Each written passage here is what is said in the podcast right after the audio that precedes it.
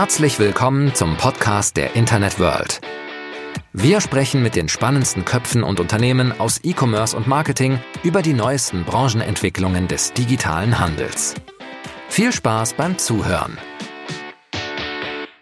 Hallo, liebe Hörerinnen und Hörer. Inhausen oder outsourcen, selber machen, abgeben, das ist so eine Gretchenfrage, die im E-Commerce an ganz vielen Stellen immer wieder diskutiert wird. Und heute greifen wir sie im Touchpoint ganz konkret am Themenfeld Amazon Advertising auf.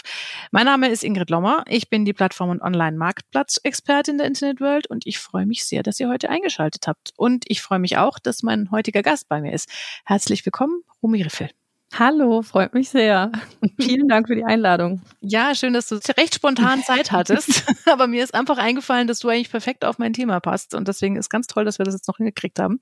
Ja. Omi, wir zwei sprechen über die ewige Frage, ob man als E-Commerce-Unternehmen Amazon Advertising am besten selber machen sollte oder es besser an eine Agentur oder eine Beratung abgibt, die vielleicht mehr davon versteht. Mhm. Ähm, ich habe dich eingeladen, damit ich dich vielleicht mit der Frage ein kleines bisschen in die Bredouille bringen kann. Aber dazu kommen wir gleich noch. Vielleicht stellst du dich erstmal kurz genauer vor. Wer bist du, was machst du und warum verstehst du was von Amazon Advertising?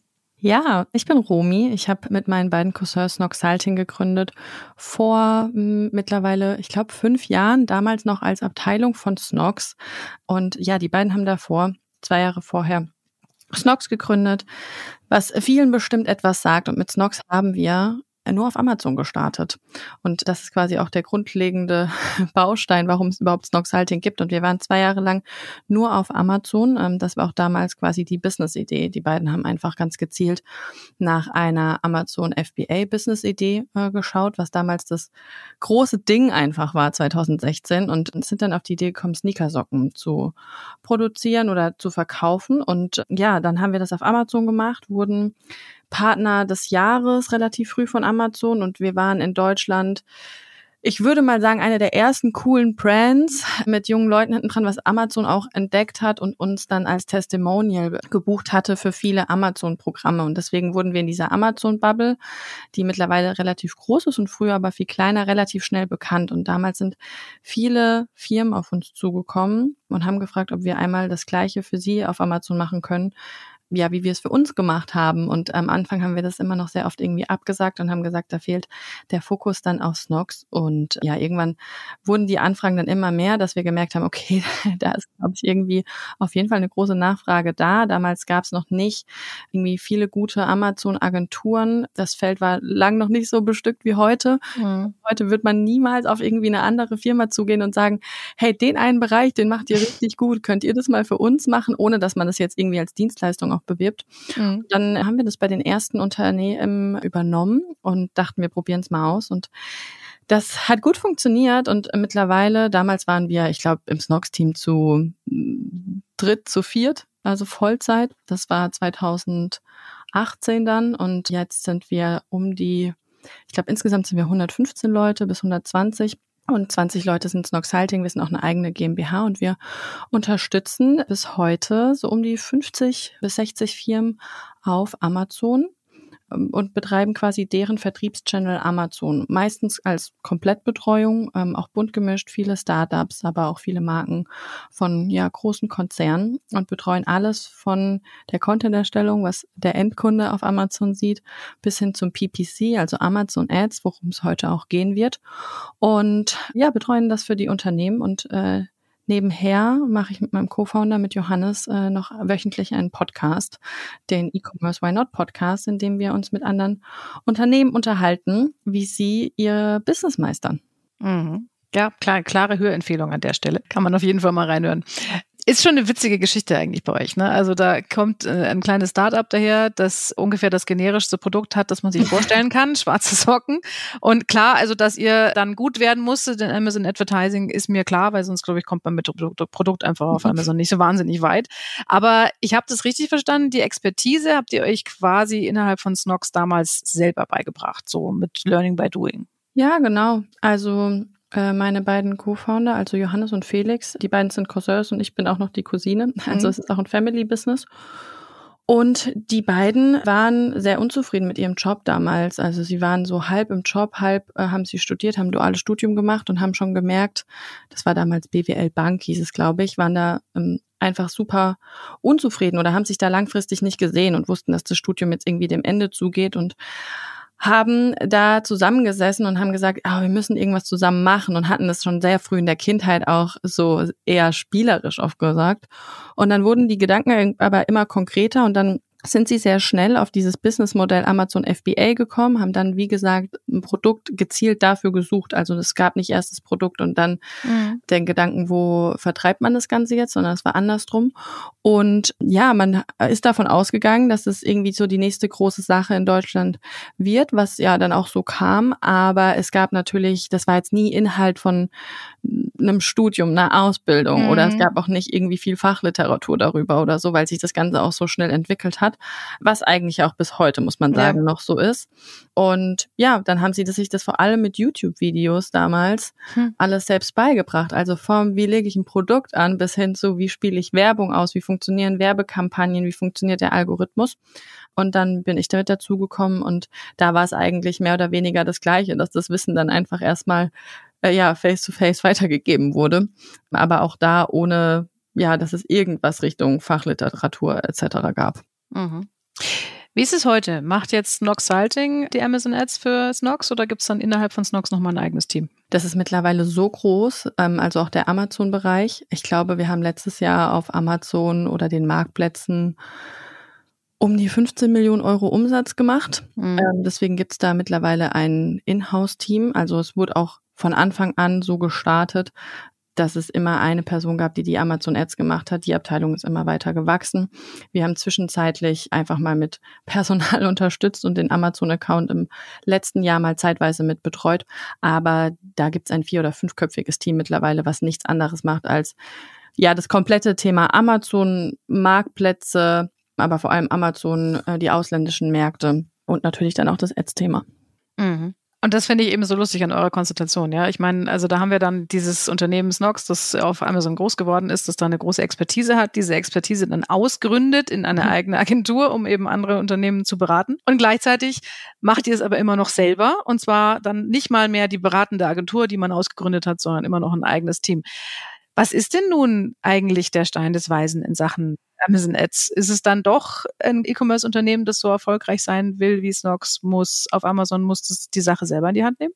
Mm, also ich glaube, äh, das muss jeder für sich selbst beantworten. Also ich glaube, es ist immer auch eine Frage, welche, welchen Stellenwert Amazon für einen selbst im Unternehmen hat. Und ich glaube, wenn man sich eine Amazon-Agentur oder eine Amazon-Ads-Agentur reinholt, dann muss man einfach, also dann hat man den großen Vorteil, dass die Agentur einfach erstmal schnell PS auf die Straße bekommt.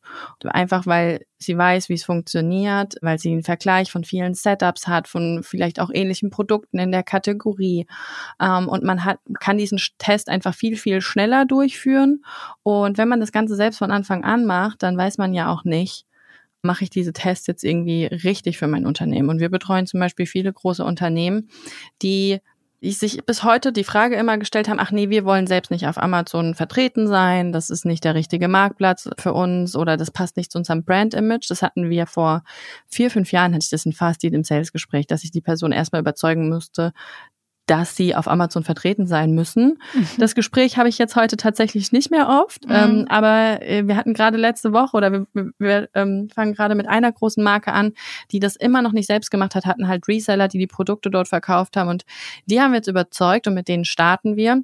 Und dann ist es einfach, glaube ich, sehr cool, wenn du eine Agentur hast, dass du einfach mal antesten kannst, ob das ein guter Channel für dich ist. Und ich glaube, das ist einfach immer die Frage, wo stehst du gerade mit deinem Unternehmen? Also stehst du gerade an dem Punkt, dass du Amazon antesten möchtest, dann hol dir auf jeden Fall eine Agentur rein. Und so machen wir es bei Snox auch. Also wenn wir uns nicht sicher sind, ob wir da jetzt da langfristig ja Budget reingeben wollen, ob sich das für uns lohnt, ob das zu unserem Businessmodell passt, dann testet man das mit einer Agentur aus und wenn das passt, dann ähm, baut man nach und nach eine Abteilung auf und ja, holt das quasi wieder in-house.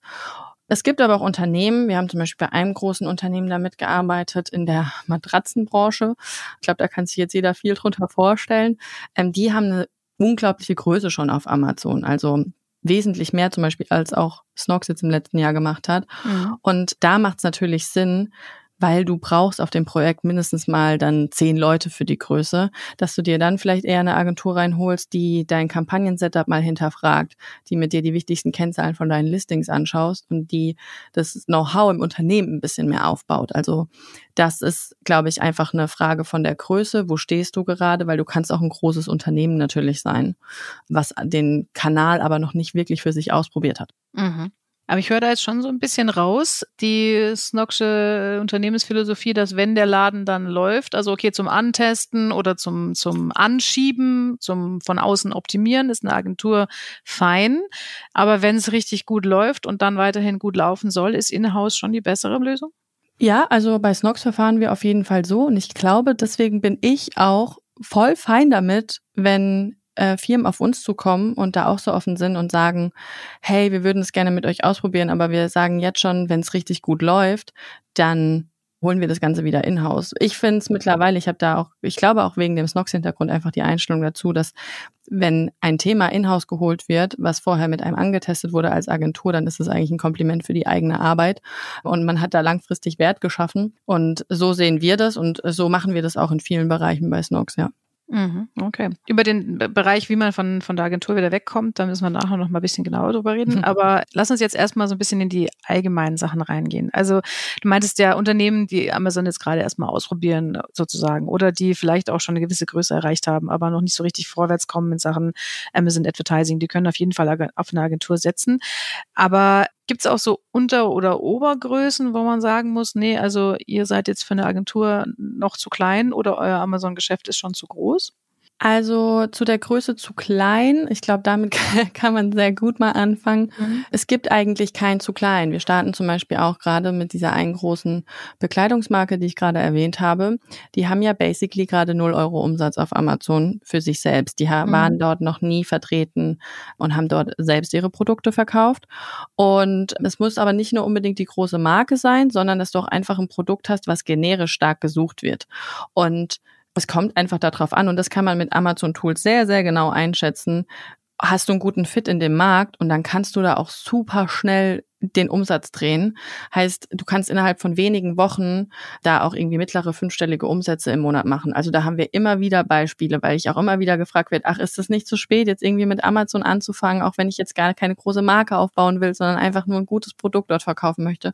Und das ist es nicht. Also wir haben zum Beispiel ein Beispiel gerade im Kundenportfolio, das ist Nagelserum. Das hat vor fünf Wochen, glaube ich, irgendwie angefangen und das macht ja mittlere fünfstellige Umsätze nach irgendwie acht bis zehn Wochen jetzt. Deswegen dieses zu klein gibt's glaube ich nicht, sondern man muss eher am Anfang anschauen, habe ich den Fit? Und wenn du den Fit nicht hast, wenn du zu teuer bist, wenn du keine Nachfrage auch generisch nach dem Produkt hast und keine Marke, nach der gesucht wird, dann bist du insofern zu klein, dass es auch super schwierig für dich überhaupt wird, irgendwie auf Amazon zu wachsen und ist es nicht der richtige Kanal.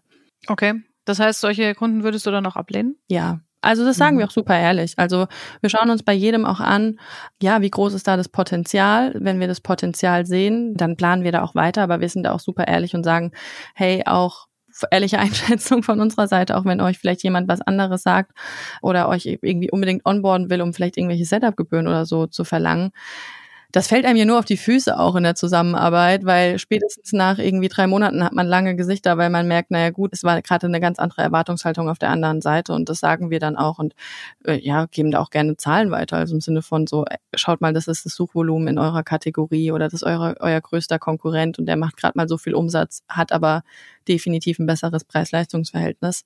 Das ist, glaube ich, das tut manchmal weh, aber das ist, glaube ich, gut, wenn man das manchmal auch ein bisschen früher hört. Äh, ja, wahrscheinlich.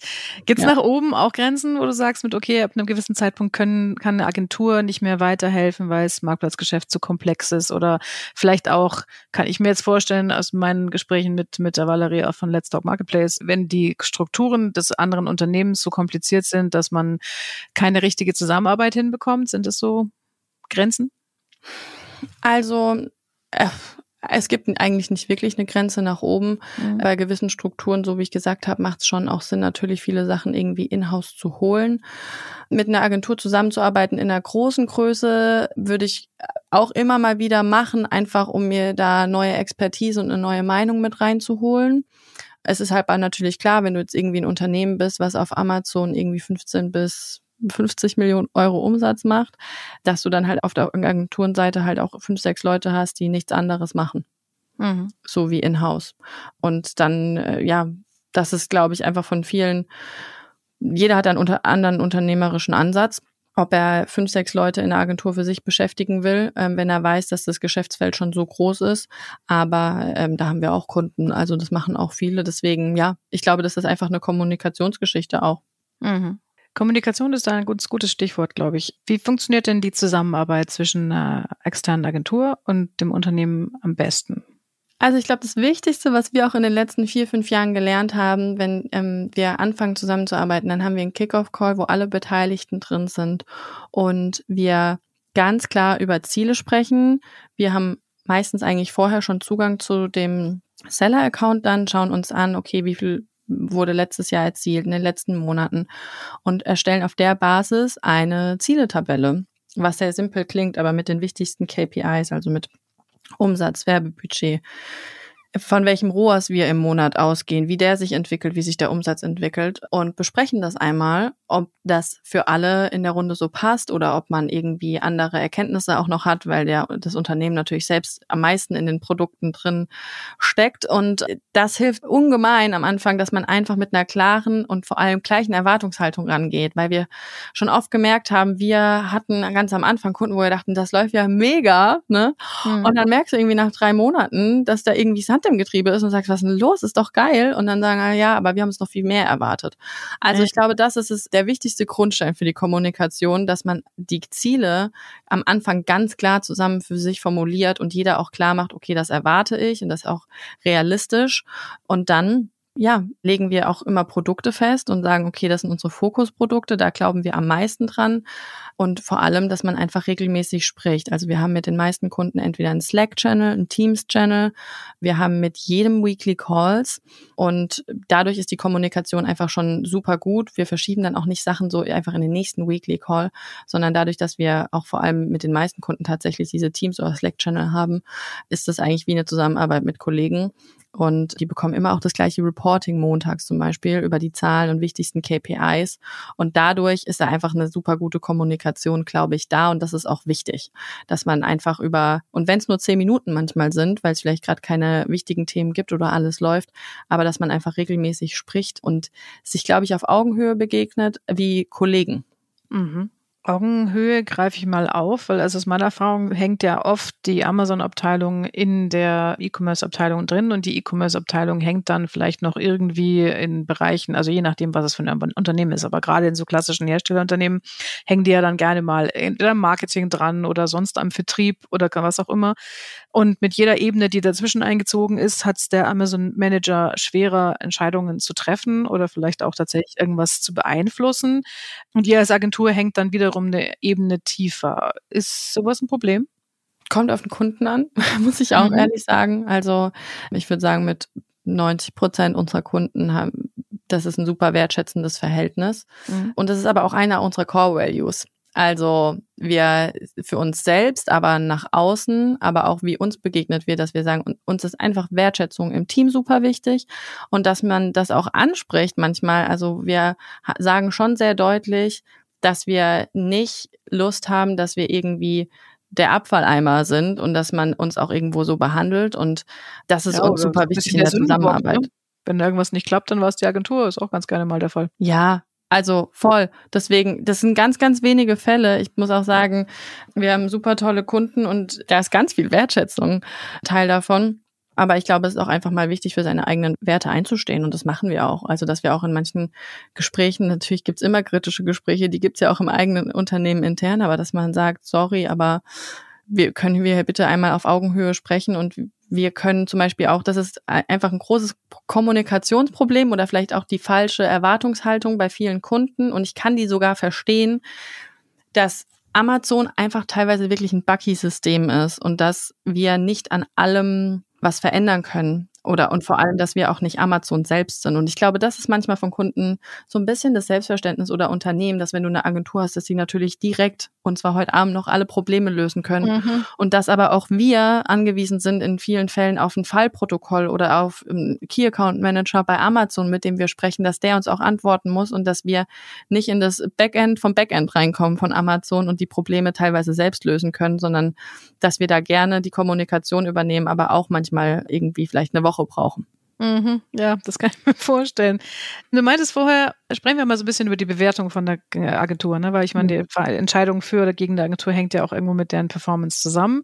Wie bewertet man die Arbeit einer externen Agentur? Das ist gerade gemeint, du setzt dich vorher bei einem neuen Kunden hin und ihr legt gemeinsam so ein bisschen die KPIs auch fest, ähm, mhm. die da zum Einsatz kommen.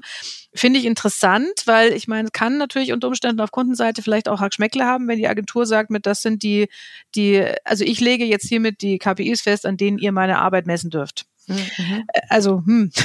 Ja. also wie läuft das? Wie, wie, was für KPIs setzt man da fest und was sind auch realistische KPIs mal grundsätzlich, um eine externe Agentur zu beurteilen? Ja, gute Frage. Also, das ist auch nicht, dass wir mit einer Zieltabelle reingehen und sagen, das sind unsere Ziele und mhm. wenn wir die erreichen, dann machen wir einen super Job, sondern dass es eine Kommunikationssache natürlich ist im Sinne von, wir sprechen da gemeinsam drüber und wir legen auch mal Tabellen nebeneinander und besprechen, was haben denn beide im Kopf. Also, wir gehen schon davon aus, zum Beispiel, das kommt immer auf den Status natürlich von deinem Seller-Account an. Die meisten Seller-Accounts, die wir allerdings übernehmen, sind Seller-Accounts, wo du sehr viel Potenzial hast, weil irgendwie vieles noch nicht auf Amazon ausgerichtet wurde, sondern vielleicht auch einfach alles vom Shop eins zu eins übertragen wurde. Mhm. Dann rechnen wir zum Beispiel schon in den ersten Monaten, dass wir einen Uplift von von Monat zu Monat mal von ungefähr 30 bis 40 Prozent haben und langfristig rechnen wir in den meisten Accounts auch mit einem monatlichen Wachstum von 10 Prozent.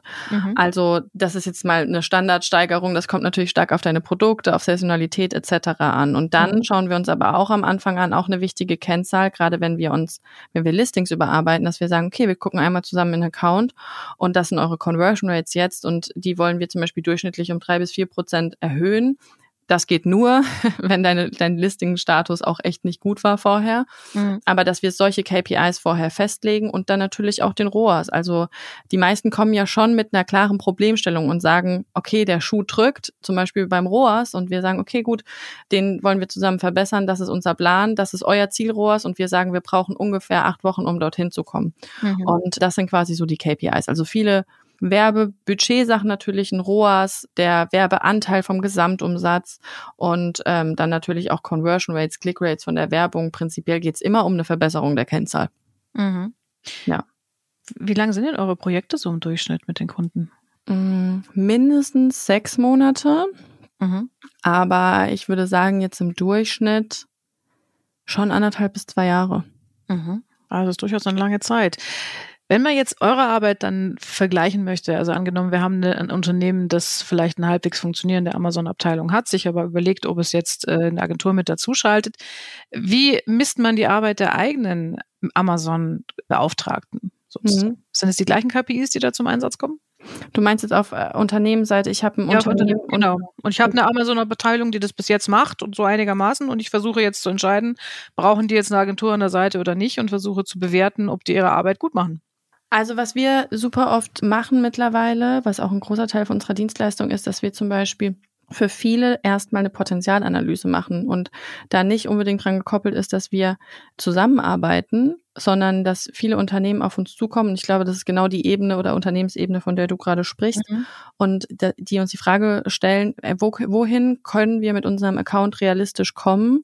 Und was sind die nächsten Schritte dafür? Was müssen wir denn machen? Und auch, was sich ganz viele fragen, so, wie viel Umsatz machen unsere Hauptkonkurrenten? Was machen die einen guten Job und warum? Und lassen sich von uns auch einen Maßnahmenkatalog aufstellen für ihre eigenen Abteilungen. Ja, wohin sie eigentlich kommen müssen, was umgesetzt werden sollte ähm, und was auch realistisch an, an Umsatzsteigerung ist. Also ich glaube, auch dafür macht es vielleicht manchmal Sinn, wenn du eine eigene Abteilung hast, dass du sagst, okay, ich hole mir mal für zwei Wochen eine Agentur rein, die einmal meinen Account durchleuchtet und dann habe mhm. ich einen klaren Fahrplan für meine Mitarbeiter und kann das besser beurteilen, ob das, ob hier gerade ein guter Job gemacht wird oder nicht, weil es natürlich super schwer ist, wenn du da äh, Vorgesetzter oder Vorgesetzte bist und in dem Thema noch viel weniger drin bist als deine mhm. Mitarbeiter. Deswegen, das ist natürlich wichtig. Und dann kommt es drauf an. Du kannst natürlich auch da KPIs genauso bemessen wie bei einer Agentur. Also wie ist der ROAS, wie ist, sind die Werbeausgaben, wie sind die Conversion Rates von meinen Listings, wie sind die Click Rates. Also da gibt's bestimmte ein bestimmter Rahmen für alle KPIs, in dem man sich, glaube ich, bewegen sollte. Und daran kannst du natürlich auch deine eigenen Mitarbeiter messen. Mhm. An was verdient ihr? Muss ich dazwischen noch fragen, nachdem wir jetzt verschiedene Arten von Projekten hatten, ja, also ja. anderthalbjährige ähm, quasi Beratungsleistungen über kürzere Sachen bis hin zu, ich mache euch nur mal eine Amazon-Account-Analyse und dann bin ich wieder weg und ihr könnt euer Zeug selber auf die Reihe kriegen. Was sind da eure Verdienstvarianten?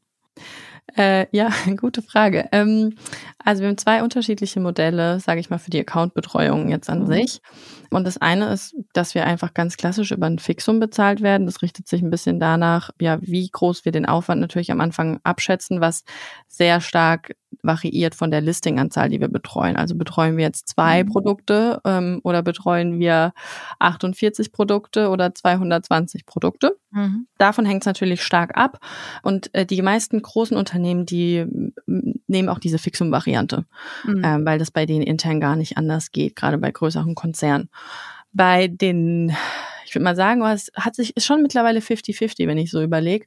Und bei den anderen Unternehmen haben wir eine Netto-Umsatzbeteiligung. Heißt, wir verdienen auch prozentual nur mit, wenn wir da eine Steigerung hinlegen. Und das ist, glaube ich, auch bei, bei vielen Agenturen, jetzt nicht nur im Amazon-Bereich eigentlich, ein Modell, was gerne genutzt wird und äh, das wird auch bei uns viel genutzt. Und dann kommt es natürlich auch drauf an, ja, in welchem Bereich bist du unterwegs, wie viele Produkte etc. Und dann haben wir da eine nette Umsatzbeteiligung. Mhm. Ja, muss man sich ja auch überlegen, was, äh, wie, wie viel sozusagen muss die Agentur rein, reinspielen, damit sie sich letztlich lohnt ich muss ein bisschen auf die Zeit achten, aber lass uns zum Schluss nochmal drüber reden, was passiert, wenn ein Kunde sozusagen erwachsen wird. Ja, also ihr habt ja. jetzt äh, für ihn eine Zeit lang den Amazon-Account äh, gemanagt und es ist gut gelaufen ja. und die KPIs laufen und dann will der das nach und nach in sein Unternehmen reinholen. Wie, wie verabschiedet man sich angenehm und wertschätzend von der Agentur und so, dass man nicht danach sofort einbricht, sobald die Agentur die Tür zugemacht hat? Ja, ich glaube, da gibt es eigentlich einen ganz guten Weg dafür und es ist so ein bisschen so, wie du gerade gesagt hast. Ich glaube, da auch da, wir haben heute ganz viel, glaube ich, über das Thema Kommunikation gesprochen. Ja. Viele haben, glaube ich, irgendwie Angst, uns zu kündigen, weil es irgendwie so ein bisschen ist, wie eine Beziehung zu beenden. Und deswegen wird es irgendwie dann oft irgendwie nach hinten geschoben und dann so, ah ja, okay, dann ist es jetzt auch, also die Woche dann und ja, sorry, also das ist jetzt halt irgendwie Mindestvertragslaufzeit hm, und da wird dann rumgedruckt so, ey, komm einfach zwei Monate vorher auf uns zu.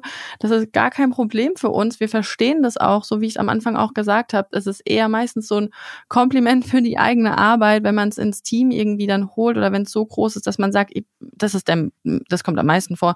Wir haben da jetzt jemanden in-house eingestellt, der das Thema bei uns noch größer irgendwie betreut betreuen soll. Mhm. Und mit Fokus. Und dann ist es eigentlich oft eine Sache von so einer Übergangsphase, die ich immer empfehlen würde. Also wir haben Kunden, die sind super interessiert, sowieso in jedem Weekly und fragen nach, ne, von Anfang an, okay, wie, wie wählt ihr die Keywords aus? Wie steuert ihr die Kampagnenbudgets? Kann jemand aus dem PPC-Team jede Woche mit dazukommen? Was sind gute Conversion Rates? Mhm. Und dann gibt's aber Kunden, die dann natürlich erst, wenn sie merken, ah, okay, wir stellen jetzt intern jemanden ein und den muss ich irgendwie einlernen, die fangen dann erst Fragen zu stellen und vorher vorher hatten sie einfach ihre KPIs und solange die von uns erfüllt wurden, hat es für die gepasst.